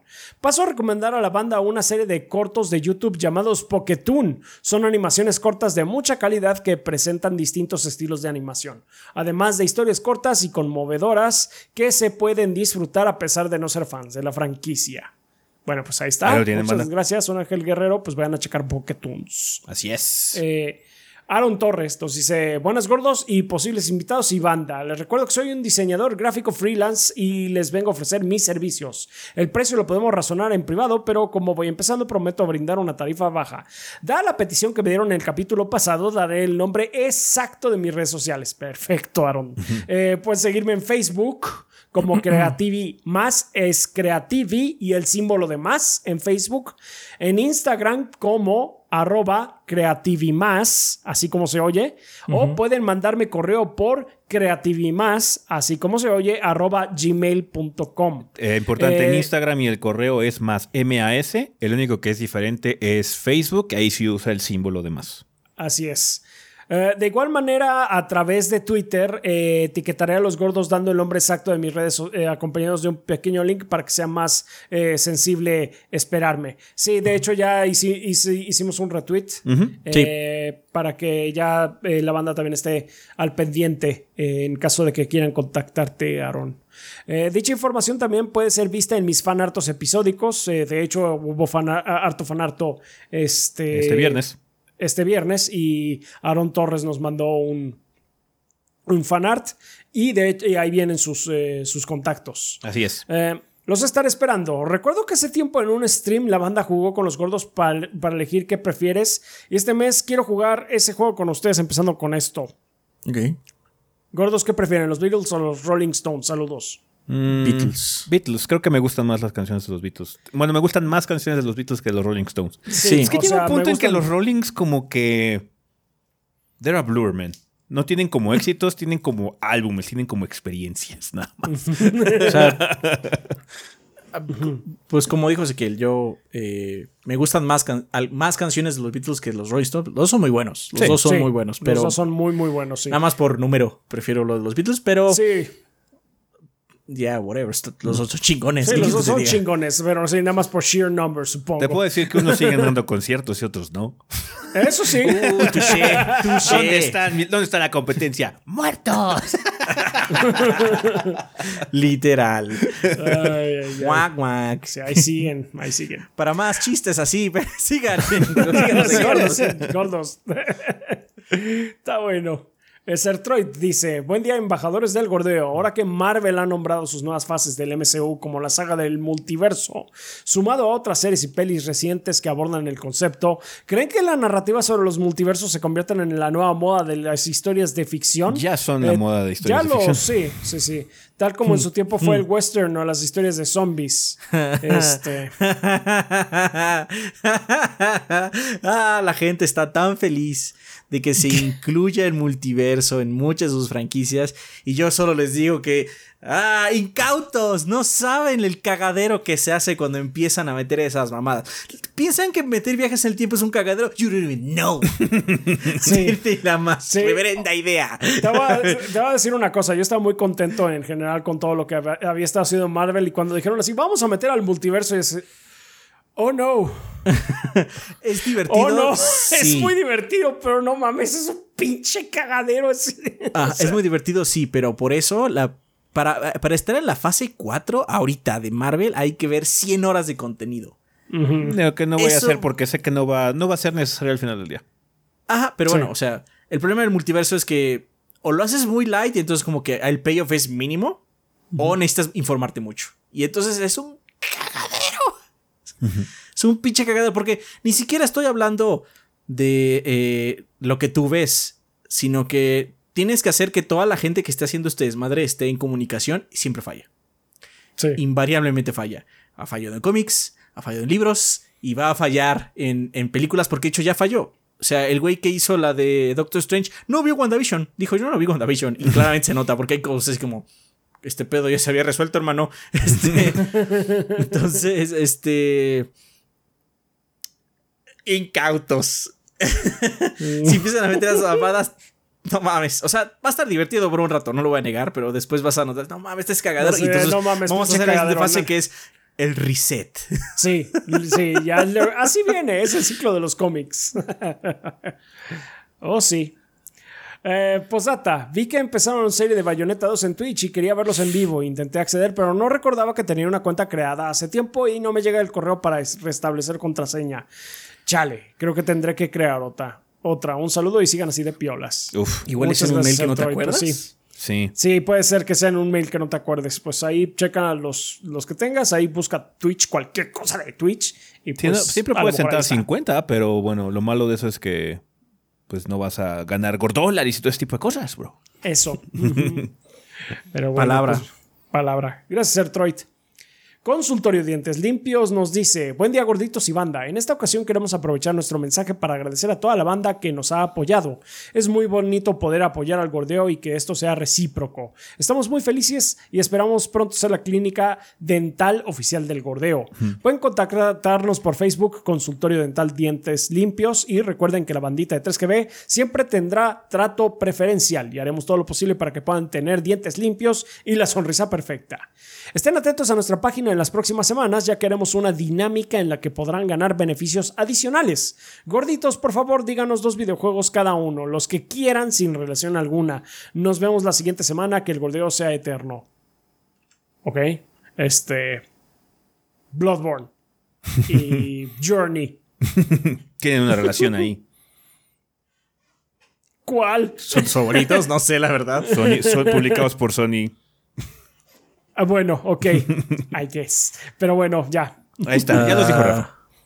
Ah, Pero es cada uno Cada o uno. nada más. Pues a ver, bueno, ya, Sí, dijo Rafa los, ya dijo Rafa los suyos. Ah, Chrono Trigger y Halo 3. Eh, el Witcher 3 y 13 Sentinels. Ahí lo tienes, perro. Ahí está. Pues muchas gracias, consultorio dental dientes limpios. Eh, continuamos con Mugiwara no Cronos. Buena semana, banda y gordos. Es un gran placer poder ser parte de este gran proyecto como patrocinador del podcasto. Terminando con el mes de julio, les pregunto, gorditos, ¿Team Frío o Team Cal eh, Les pregunto, gorditos, ¿Team Frío o Team Calor y por qué? Saludos y que el gordeo siempre esté en la temperatura perfecta, es Ya- decir, ya- cero grados. Ya nos han Ya preguntado constantemente esto. Supongo que es por la ola de calor que se presentó en muchos lados. Pero en general somos de frío porque el frío te puedes esconder muy fácil. Eh, obviamente, si es frío ex- extremo, así como ya. Sí, tampoco. Que se congeló el inodoro, pues ya valió verga, ¿no? Pero este. Ahí sí ya vale madre. Pero. No, pues es que sí les pasa así luego en esos Sí. lugares así de frío extremo de que se congelaron las tuberías. No, pues a jicarazos nos vamos a bañar y, y a hacer caca en la nieve. Bueno, Pero sí, el calor sea- no somos fans. Sí. no, no, no. Tampoco, ta- también, yo he estado a 50 grados y es porquería. Porquería, No, sí, sí, te sí, digo. es- O sea, no, tampoco, tampoco es que dices, bueno, es que me quito, to- me quito todo y te arreglas. Ahí llega un punto de lleno de ropa que te puedes No, quitar. o sea, y, y el es calor como- está ahí. O sea, Este, recientemente fuiste tú a, a Las Vegas y, y en, la, y en la parte de afuera, que creo que no está a 50 grados, pero de todas maneras. es Estábamos a desierto. 43. Estábamos a Pues 43. 43 sí, sí. pinches grados, sales y ya te, o sea, te estás Nacho, cocinando. me lastimé la nariz con tanto calor. Traía el cubrebocas. Eh, por eso la tengo como de diferentes colores. Me salió. me lastimé la nariz del calor, básicamente. Me Sí, salieron sí, una sudamina aquí entera, así. Uf. No se me nota mucho, pero este me salió nada más porque traía el cubrebocas y el calor que estaba estúpido. Pero en Sonora, una vez, hace muchos años, cuando estuve viviendo un tiempo en Sonora, llegamos a 50 un día y no mames. De esos que respiras y sientes así como el calor. Sí, como si se te estuvieran quemando los pulmones. Además, el, Sí, frío, sí, sí. el frío es más fácil, es más energéticamente sencillo combatir que el calor. El calor es muy complicado. Para enfriar Sí, las cosas es muy Reducir complicado. la temperatura es más difícil. Por eso, por eso los pinches aires acondicionados gastan un huevérrimo Un de, huever, de- sí, de de- energía. Es más fácil hacer calor, por así decirlo. Con electricidad so- podemos sacar como 95% de efectividad a convertirlo en calor. Sí, así de aquí tengo una resistencia. Ya está, mi calentador. este. Sí, frío. Definitivamente frío. sí, sí, pero, frío. o sea, la verdad, ya, siendo muy sinceros, que chingados. Aquí está templadito, está rico. La mayor parte del año temperaturas manejables. Este verano que todo el mundo se ha estado cocinando, a nosotros nos estaba lloviendo bien cabrón. Ajá. Sí, Entonces, ah, this is nice. o sea, de hecho, Qué feo. u- era, era posible que hubiera habido un problema con el podcast porque yo tu- no tuve luz dos horas y media porque Mm, Sí. llovió de repente empezó a llover a la de la tarde y de repente se, se fue la luz. Como, ah, bueno, está bien. Pues sí. Eh, Pues ahí lo tienes, muy no Cronos. Eh, Rulon Kowalski dice: Mix de dudas. Adrián alguna vez ha dicho que ha visto Don't Hug Me, I'm Scared. ¿Alguno de los otros gordos consume o ha consumido algún tipo de horror similar? Nada más el que nos comparte Adrián. Sí, nada más el que nos suele compartir Adrián. O sea, yo vi, yo vi unos dos episodios de Don't Hug Me, I'm Scared. Y con eso. eh, Están chingones, están chingones. Este, luego te, de- te debo otro porque sí, este Mar me ha enseñado algunas cosas así también, tipo. Ah, no te puedes escapar entonces. No, no me puedo escapar. Ay, me saludas, me saludas a Mar. Sí, yo le Le digo. dices, le dices que siga haciendo el buen trabajo. También, sí, seguramente se va a alegrar. Eh, ya hicieron el, el viendo con los gordos. Bueno, continúa Rolo Kowalski. Ya hicieron el viendo eh, con los gordos del video de Garfield. No. En- No, esa no. es de las pocas cosas que no me quisiera perder. No, aún no. No te preocupes. Lo vamos a avisar. Entonces, sí, yo creo que también lo vamos sí, a sí, sí. aquí en, en, en- El en podcast un y todo. podcast. Postdata, 121 me faltan pal 500. Estoy empezando los podcasts del año 0 o 1, no sé, solo quería un nombre edge para la pandemia. Es el podcast 378 donde hacen por primera vez ah, alusión al virus y en 379 una de las pixels dice coronavirus por primera vez en un podcast. Chan, Uh, chan. Chan, chan. Wow, hace más de 100 podcasts. No, sí, Pues, o sea, llevamos ya un rato en este formato y. ya. O sea, ha funcionado. ¿Sí? O sea, nos Sí. hemos ido enfermando escalonadamente, pero no hemos parado. Sí, exactamente. Ah, muy bien. Eh, gracias, Rulo. Ah, de hecho, Kowalski. yo- hablando de eso, ¿Qué yo tuve pasó? suerte en no enfermarme. Ahorita en Sí, el viaje. Qué bueno. en el sí. viaje tu- tuve suerte. Dodge the bullet. Pues sí, muy bien, muy bien. Ok, Mega Mario X4 dice, esta semana no hay capítulo nuevo por motivos godines y de salud, pero la próxima semana será nuestro capítulo 100 y estaremos jugando Fall Guys, mientras los invitamos de nuevo a ver nuestro capítulo 99, promesas falsas. Pues muchas felicidades, Mega Mario Felicidades, X4. felicidades. Eh, Felicidades. en objetivo secundario ya llegaron a 100 capítulos. Qué bueno. Eh, pues muchas gracias. También nos patrocinan eh, Tigre Negro, Shadow Ryujin, Bleeding Beetle, Eli Robles, Mauricio Glespan, Andrés el Pelúo Gamer, Axel Neito, Rohan Saleta, Miguel Ángel de Riquer, Raúl Fuentes, Miguel Mario, Sam's Dark P, Miguel Iscoa, Mr. Fly 21, Guillermo Contreras, Blue Nacy, Kionashi, Mapachito Sarnoso, Alexis y Fuentes, eh, Benjamín Vázquez López, Diego Monroy Fraustro, Mario Montenegro, Carlos Obed, Ventusini, Eric Centeno, Bubble Gomers, Pedro A. Ramírez A, Eric de Heredia Olea, Gas D, Cecilio Piedra C, Hideiki, Luis Ramírez, Armando Sanser, Denis Flores, Nefog, Esvin Zamora, Carótido y Esteban Meneses. Muchas gracias a todos nuestros Patreons que son nuestros Lord Bombones que se aseguran de que Adrián y yo estemos eh, aquí eh, viviendo del gordeo mes con mes. Muchísimas gracias. Eh, en general también les queremos agradecer a todos nuestros Patreons que con cantidades tan manejables como un dólar al mes o si quieren regionalizarlo 30 pesos, no lo hagan, mejor paguen el dólar. Si es que pueden. Sí, es que Si pueden. es la que pueden, si es que les da la opción, eh, pues eso, no- ya saben, es como invitar unos eh, chocorroles a Adrián eh, y un café para mí. En el caso de los 30 pesos, digamos que un chocorrol, un gansito para Adrián y un café capuchino para mí. Este, Los gansitos ya subieron de precio. Sí, Sí. los gansitos ya están. Sí, ya de hecho, un gansito un dólar. Está. Los gansitos ya subieron de precio, sí, está cabrón. Pero bueno, Sí, como, justamente. no. Todo sube de precio, está muy puerco. Sí, la inflación está pesada. Entonces, pues sí. Eh, muchas gracias de nuevo, banda, a todos los que nos están apoyando. Eh, también gracias a toda la gente ahorita que nos está viendo en vivo en, YouTube, en la transmisión. Eh, muchísimas gracias a los que se suscriban, a los que den super gracias, super chat, super sti- stickers y demás. Les agradecemos muchísimo. También les queremos agradecer a nuestros suscriptores de Twitch que pues aquí estuvieron esta semana viéndonos ya empezar un par de nuevas series y retomar una que ya hace rato no habíamos regresado a ver a, a Snake todavía haciéndonos la pregunta si la, el amor puede florecer en el campo Todavía de no. batalla. Todavía no.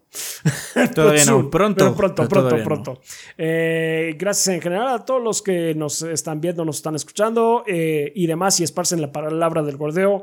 Banda, sin su apoyo y sin su entusiasmo, pues nosotros no seríamos nada. Ustedes son la sangre del proyecto y les agradecemos muchísimo. Así es, banda. Muchísimas gracias. Vale, pues vamos a pasar a la sección de preguntas, que como ustedes saben tienen tres caminos que pueden seguir para poder dejarnos sus interrogantes. Una de ellas es dejar su comentario aquí abajito en el video que están viendo. Solamente por favor eh, coloquen la palabra pregunta al inicio del comentario para que nosotros sepamos que viene dirigido a esta sección. Pueden hacer lo mismo también en el post de la página en 3gb.com.mx o utilizar eh, la sala de Discord correspondiente para preguntas del podcast, que es una sala completamente libre, cualquier persona la puede utilizar, solamente tienen que unirse al servidor que es discord.gg diagonal 3 gordos B. Vale, preguntas como cuáles, como la del señor Camelas de Discord, que dice, ¿qué pex gorditos aquí dejando mis dudas existenciales para el podcast? Y como ya es tradición presumir tu vejez, diré que lo sigo desde el podcast número 6. Nice. Gracias. Tiene dos preguntas. La primera es, últimamente he estado viendo más creadores de contenido de juegos y varios de ellos más que reseñas hacen análisis o ensayos sobre diversos temas relacionados al mundo de los videojuegos o analizando alguna mecánica en particular de algún juego. Recordé que ese tiempo una de las metas del Patreon era crear este tipo de videos, por lo que mi pregunta sería qué tipos o de qué temas les gustaría hablar en ese video o de ese tipo. Ah, cuando planificamos eso del Patreon, eh, de hecho el, el objetivo de ese tipo de ensayos o de temas relacionados o videos con temas relacionados eh, no queríamos dejarlo así como, ah, es que vamos a hablar nada más de esto, precisamente para no encasillarlo y que fuera algo libre que pudiera ir evolucionando, modificándose sobre la marcha. No es que va a ser sobre esto. Solo No. gameplay. No, va a ser sobre O ah, el- música, va a ser sobre esta title screen que me gusta, este nivel que me encanta, este personaje que ha aparecido en varios juegos porque me divierte, cosas por el estilo. Confesiones de la gente que gasta en gachas. Ajá, confesiones de la gente que gasta en gachas. Sí, ese tipo de cosas un poquito más flexibles para que el show fuera algo como un outlet para cosas que realmente no tienen como una clasificación muy ortodoxa, ¿no? En ese tipo. Sería algo muy flexible en ese sentido. No tendría nada, nada restrictivo. Si a Rafa se le antoja hablar de algo en particular, lo hace. ¿Qué son los futsis? ¿Qué son los futsis? ¿Por qué ama tanto a Sonic? Yo qué sé, ¿no? Todo ese tipo de cosas podría explorar. Tengan cuidado, tengan cuidado con los diseños de Sonic de Rafa. Sonic, obra maestra o obra maestra. obra maestra o masterpiece. Ah, Depende del idioma, es lo mismo. me acordé de la animación de Street Fighter de Dan escuchando su propio podcast. sí, es cierto. Dan, Street Fighter o Streetest Fighter. Entonces, esa es la idea. Si llegamos algún día a la meta de Patreon, eh, pues sería hacer eso. Sí. Em, dos, hace poco salió un video explicativo de las nuevas mejoras de The Last of Us parte 1 y si bien algunas suenan bastante bien como el uso de los triggers adaptativos o la vibración áptica, otras me parecen ya excesivas, tales como mejores animaciones faciales, más objetos rompibles en el juego, aunque no para interactuar, sino más bien como solo visual, mejores en transiciones entre animaciones o la que de plano no entendí su utilidad, las cinemáticas con audio, audio descriptivo, que si bien ayudarían a los ciegos a entender lo que pasa en los cinemas, de nada servirían si igual jugarlo sería casi imposible. Pues la gente con, este, con problemas visuales puede jugar juegos. Eh, sí se puede, es muy difícil, o sea, no es algo que sea nativo y depende mucho de las opciones de accesibilidad, pero sí se puede. O sea, no, no, no lo veas como algo imposible, sí ocurre. Sí. Em, ¿Por qué creen que algunos estudios gastan tiempo y esfuerzo en cosas que realmente no requieren mejora o que, serán difíciles de apreciar? Porque es un remaster. O sea, ese, es el tipo de cosas, eso es el tipo de cosas que venden en un remaster. Si le dices a la gente, o sea, si de por sí mucha gente está echándose para atrás o está echándole pestes a este remake, remaster o lo que sea de, The Last of Us, imagínense si no tuvieran nada. Ajá. o sea, muy, muy pocos pueden sacar, salirse con la suya, como lo que pasó con Skyward Sword. ¿eh? Ajá. Sí, de que pues, nada más tiene. ¿Sabes qué? Tenemos este nuevo esquema de controles, pero porque necesitamos tener este nuevo esquema de controles, no tenemos de otra. Ajá. Entonces sí. Tienen que cacarear, se llama cacarear el huevo, básicamente, y es así como, vamos a decir qué tiene y qué estamos haciendo, porque si no, menos justificación tiene la gente de comprarlo, ¿no? Sí. Eso es todo. Eso es todo.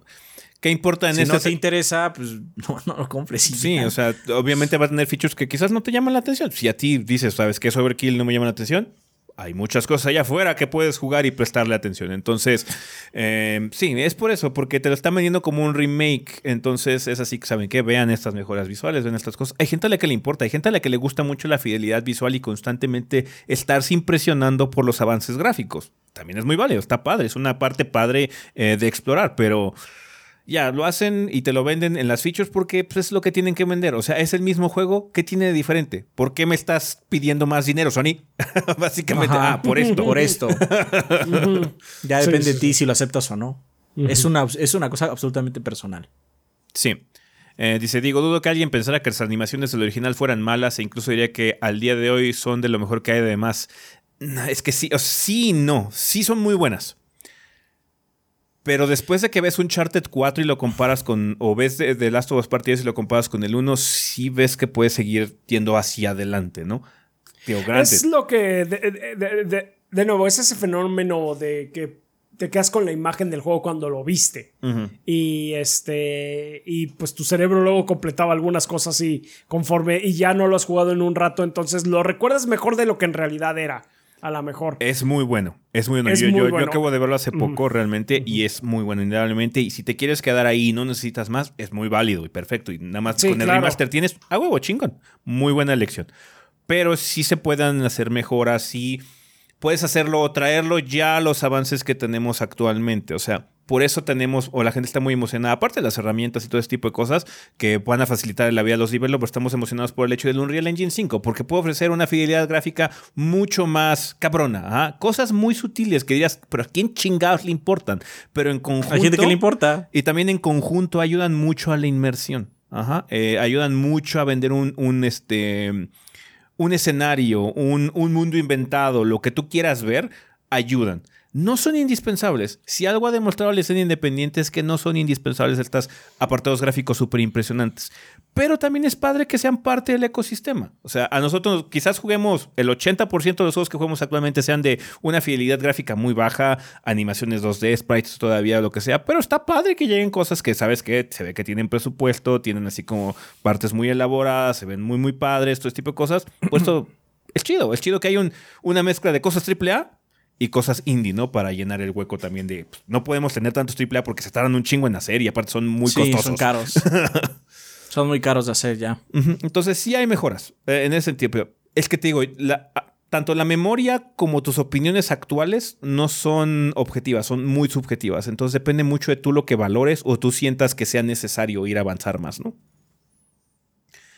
Eh, eso, en fin, eso sería todo. Gracias por leer y se la lavan. Que recuerden que un bulto limpio es un bulto feliz. Supongo que sí.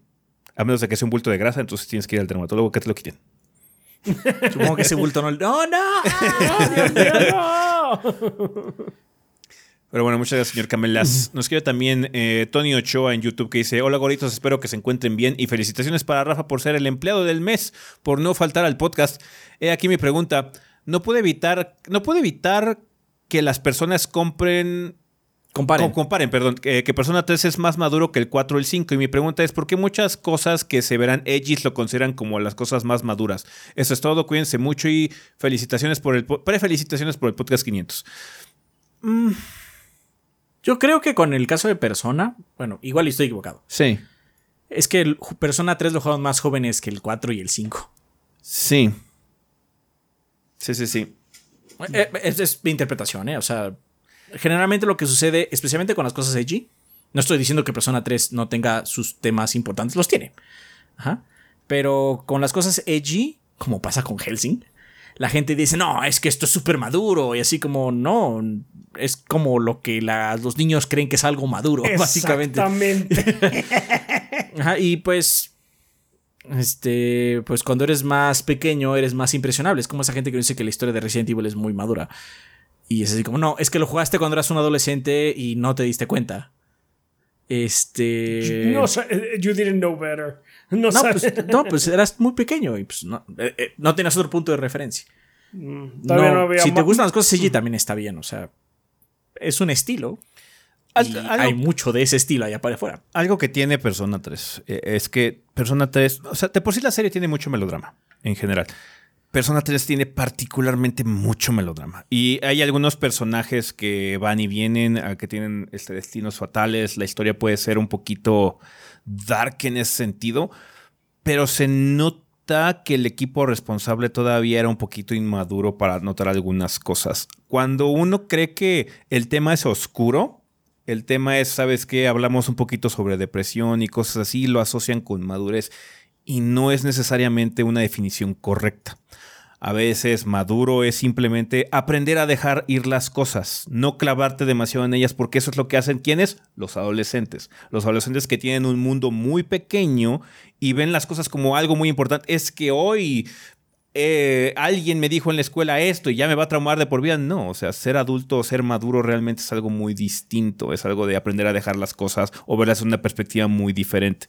Entonces, Persona 3 tiene mucho melodrama en ese sentido. Todas las personas tienen, indudablemente, pero el 3 particularmente tiene un nivel muy marcado. La versión original, la versión ya como renovada, tiene como partes ya un poquito más parecidas al 4 y cosas así. Entonces, Más, más ligeras. más ligeras, entonces sí lo puedo ver. Y de hecho tiene mucha razón Adrián en lo que dice. El problema es que también lo jugaron más jóvenes y entonces hay un, hay un subreddit que se llama Tengo 14 y esto es profundo. Entonces donde, donde, muestran este, muchas, point. muchas como pósters o poemas o cosas así donde lo ves y es así como, es que un niño escribió esto, porque el mundo no es así. Así no es como se resuelven Al las mu- cosas. Ajá, así es como un niño ve que se resuelven las cosas de adulto, ¿no? Ajá. No Entonces, es- o sea, claro, claro que no está mal, ¿eh? No, y aparte. Es, divertido también verlo. Y aparte, en persona va muy bien, porque pues, es una fantasía adolescente. No voy a ser transportado otra vez a la high school y bla, bla, bla. Y ahí es donde podemos llegar a un argumento con el que platicamos, de hecho, en uno de los Jabais. De hecho, fue en el de Maidens, ¿no? Que un problema que tiene, por ejemplo, el anime o la, mucho de la ficción japonesa que trata de colocar su contexto en la high school es que los adolescentes no son adolescentes son adultos. son adultos en cuerpos de adolescentes, porque un adolescente no piensa así, güey. Ajá, entonces sí, este... Es, un, es un estado raro. Tanto la evolución del equipo creativo detrás de esos juegos, como la edad en la que te tocó jugarlo, como el hecho de que, ah, es que es, tiene tonos más oscuros, entonces es más maduro. No, oja, es una percepción que luego tiene la gente. Es lo mismo que pasa con las películas de Zack Snyder y la constante comparación que tienen Marvel oh, contra DC. No, es que DC es, es claramente la, la ramificación más madura. ¿Por qué, güey? Porque tiene tono sepia, güey. Nada más, entonces sí. Aparte, lo, lo más chistoso, no tangente, pero lo más chistoso me parece eso es con la gente que dice, es que usted, se ve que no te gustan los cómics de DC porque son malos. Perdona, pero los cómics de DC son de hecho más, son más de inspiración que los de Marvel. Son más, el mundo va a ser muy bueno. Hay que ir para allá, hay que ser alegres. ¿Pasan cosas malas? Indudablemente. En DC también pasan cosas malas, ¿no? Pero el futuro de Marvel generalmente es apocalíptico. El futuro de DC es, nos va a ir chingón, perro. y eso, de hecho, me gusta mucho más eso de DC. Me gusta más pensar que el futuro va a ser bueno. Porque vamos a resolver nuestros problemas, vamos a resolver nuestras dudas, vamos a crecer juntos y de esa forma podemos arreglar. De hecho, por eso me gusta también Star Trek. Pero, este, los películas como que tienen un giro así como muy extraño y así como, pero DC es como, o sea, Superman es esperanza. Porque Superman será un alien, pero al mismo tiempo es el mejor de nosotros. De nosotros como humanidad. Porque pues él protege la humanidad y él pues, es humano también. Ah, pues, ¿Por qué? Porque sus papás. Porque Kevin Costner, el peor papá de la historia. en las películas.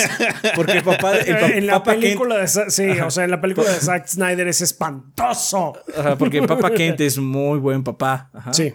Sí, sí, sí. Este, entonces es eso, o sea, así como, ¿qué pasó con las películas aquí? ¿Qué demonios pasó aquí?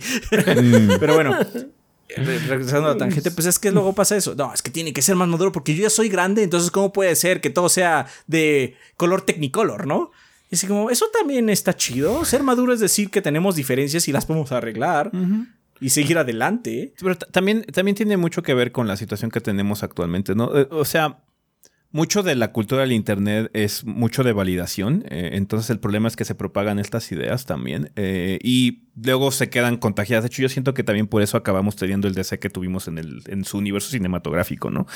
Em, entonces, pues sí, o sea, si de repente encuentras un grupo que te diga, ah, es que sí, tienes razón, Persona 3 es el más maduro de todos y es el más dark, entonces pues vas a sentirte validado y se va, se va a volver una idea generalizada en algunos círculos, pero no significa que sea verdad. Sí, no significa que sea verdad. De hecho, yo siento que Persona 3 es el más juvenil de todos, pero es por razones muy obvias, razones muy entendibles, porque cronológicamente está ahí, en muchos sentidos. Entonces, ya, eh, nada más creo que es por eso. O sea, obviamente hay gente que va a diferir su opinión, va a decirte que está mejor escrito o lo que quieras. Está perfecto también. Seguro, hombre. Eh, de hecho, mucha de la fanática de Shin Megami Tensei te va a decir que sí, porque a ellos particularmente les enchila muy cabrón que Persona se haya vuelto tan popular. Ajá. Y no ven ah, como...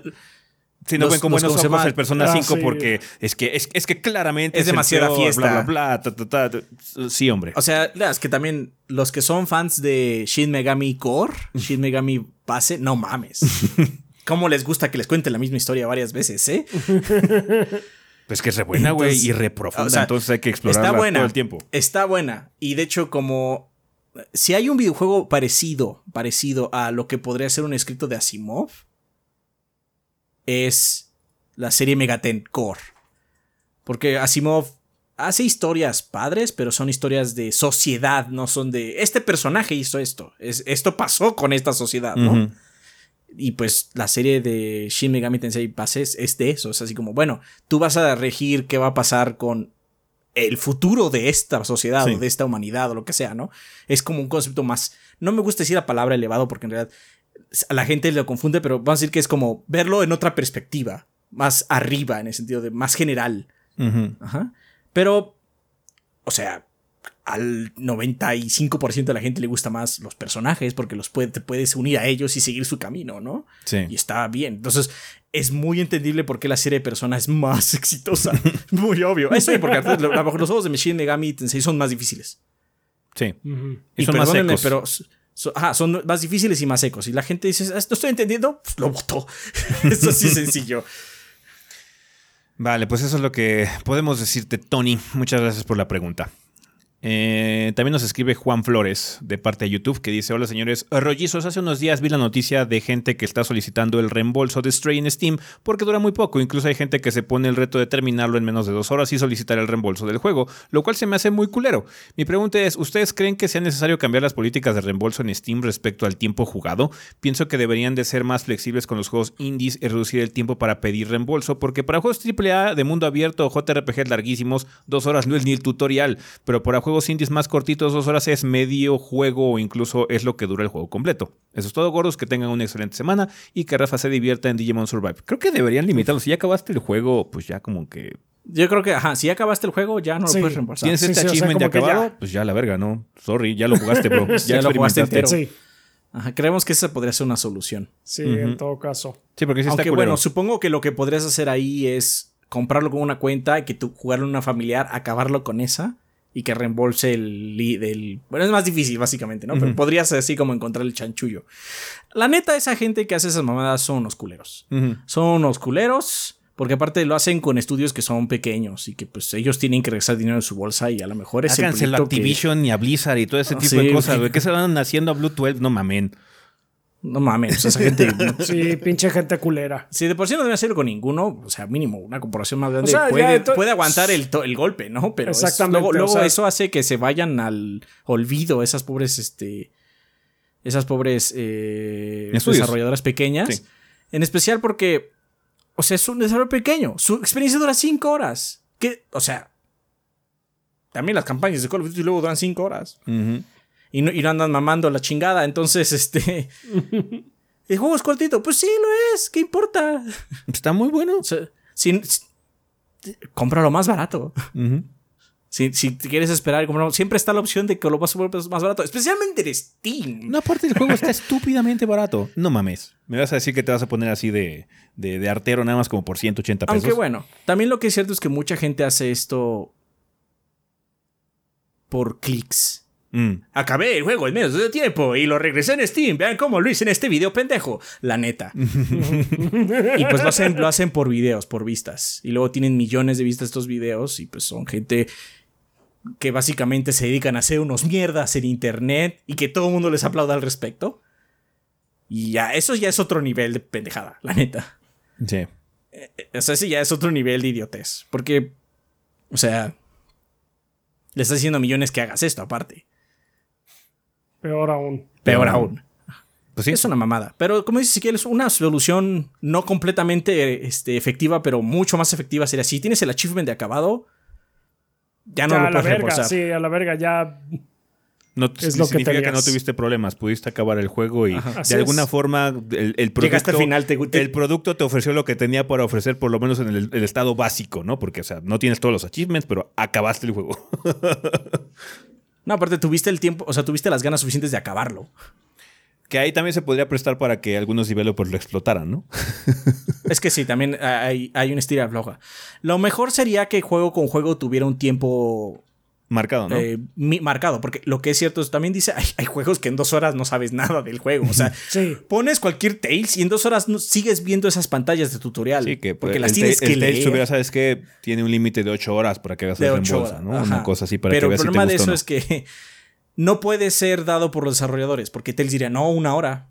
o sea, el desarrollador te diría poquito tiempo. Tendría que ser como que Steam o la, la, empresa que te esté dando el reembolso tenga que revisar juego por juego y salen tantos juegos en el año. Es imposible hacerlo. Es imposible es una medida, es una medida que sería lo ideal, pero no es práctico. No, de hecho, acabamos de ver que es, es, ahorita no se puede hacer porque justo acaba de ocurrir algo similar. Cuando salió el Steam Deck, de hecho, supuestamente hay juegos que son validados para Steam Deck. En el sentido, ah, que funciona vergas.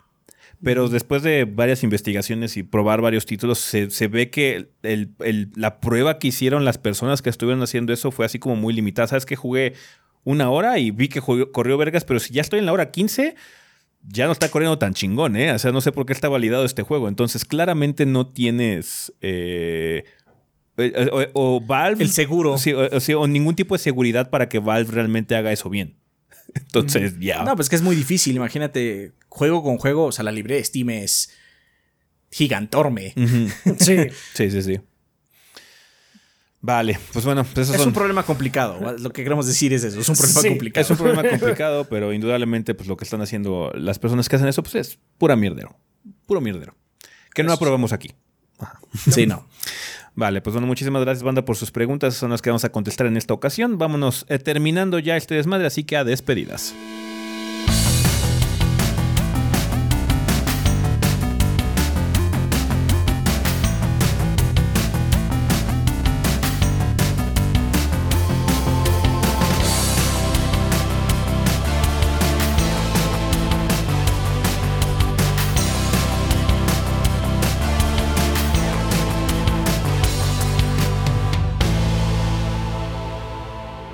Bueno, banda, pues ya estamos aquí en la parte final, final de este episodio. En esta ocasión no tuvimos regalos, desafortunadamente no, no recibimos correos de regalos, entonces eh, será un episodio en donde no haya. Eh, a mí me falta poner varios, tengo algunos retrasados.